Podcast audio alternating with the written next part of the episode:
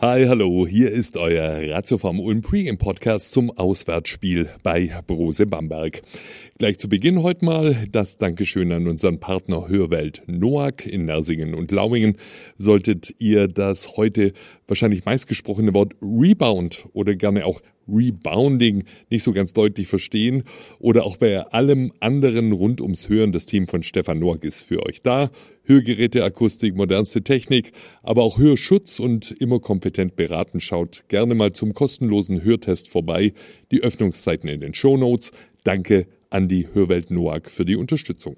Jetzt aber die Folge mit den Rebounds. Hallo, lieber Ulmer Fanblog, nach der frustrierenden Niederlage gegen den Tabellenführer Ludwigsburg geht's gegen, ja, leider wachgeküsste Bamberger. Mittlerweile auf Platz 8 der Tabelle geklettert, direkt in unserem Nacken. Zuletzt das bärenstarke 117 zu 76 in der Champions League gegen Saragossa. Äh, Sportdirektor Thorsten Leiben hat bei uns. Thorsten, was erwartet uns da in Bamberg? Ja, wir sollten nicht den Fehler machen und uns die Tabelle anschauen, denken, na, jetzt spielen wir gegen eine Mannschaft, die hinter uns steht. Bamberg ist ein absolutes Top-Team in der Bundesliga. Ähm, hat das auch schon regelmäßig unter Beweis gestellt, hat aus diversen Gründen, sage ich mal, in den ersten vier, fünf Monaten nicht die Konstanz an den Tag gelegt, die man erwarten konnte, hat aber gerade international herausragend bislang performt und ähm, auch immer für beeindruckende Nadelstiche in der BBL gesorgt, ähm, zum Beispiel Sieg gegen Berlin. Aber sag mal, wenn die so stark sind, warum dann diese schwankenden Leistungen in der Saison? Ich glaube, viel hängt damit zusammen, dass Tyler Larsen für einen längeren Zeitraum ausgefallen ist. Der ist jetzt wieder zurück äh, und verleiht der Mannschaft äh, neue Stabilität. Und es ist auch nicht verwunderlich, dass sie den Champions League-Rekord aufgestellt haben mit 21 Dreiern, die sie jetzt gegen Saragossa getroffen haben. Und spätestens dieses Ergebnis sollte bei uns alle Alarmglocken läuten lassen. Ich glaube, wir spielen gegen ein Top-Team und wir benötigen eine Top-Leistung, um die Chance zu besitzen, ähm, das Spiel zu gewinnen. Das wäre wirklich schön, zumal wir Tabellenführer Ludwigsburg am Rande einer Niederlage hatten und den Sieg noch aus den Händen gegeben haben.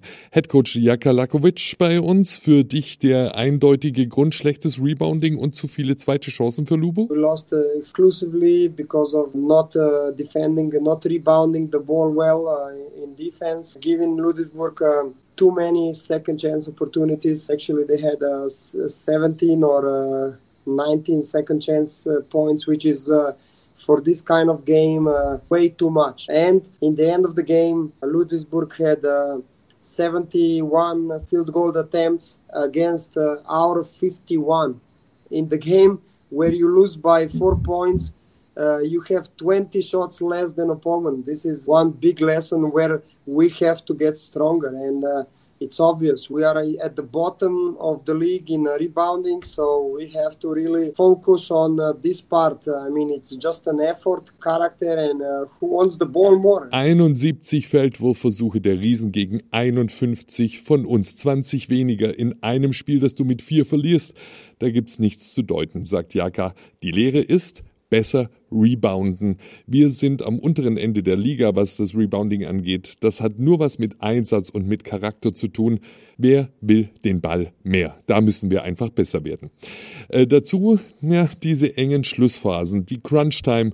Schon das Heimspiel gegen Bamberg haben wir da aus der Hand gegeben. Patrick Heckmann. Patrick, äh, was muss da aus deiner Sicht, aus Spielerperspektive besser werden? Ob das jetzt Rebounds sind gegen Ludwigsburg oder ob das ähm, gegen Bamberg waren, Cuts zweimal, wo wir, wo wir dann offene Würfe da waren. Das sind einfach Konzentrationssachen am Ende.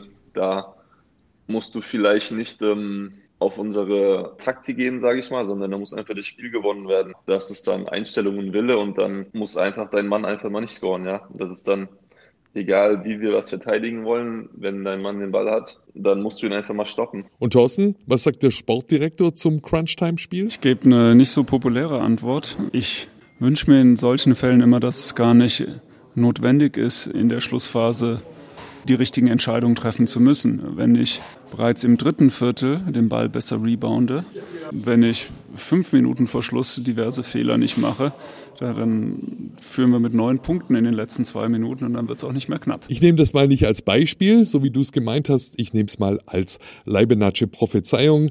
Ich schreibe schon mal für den Nachbericht auf. Neun Punkte Führung, zwei Minuten Verschluss gewonnen in Bamberg. Ihr wollt erstmal einen Vorbericht, der Link dorthin und zum Live-Ticker in den Show Notes, genauso wie der Link auf die Live-Übertragung bei Magenta Sport. Tip-Off, Samstagabend um 6 Übertragung ab 1745. Auf geht's, Ulmer.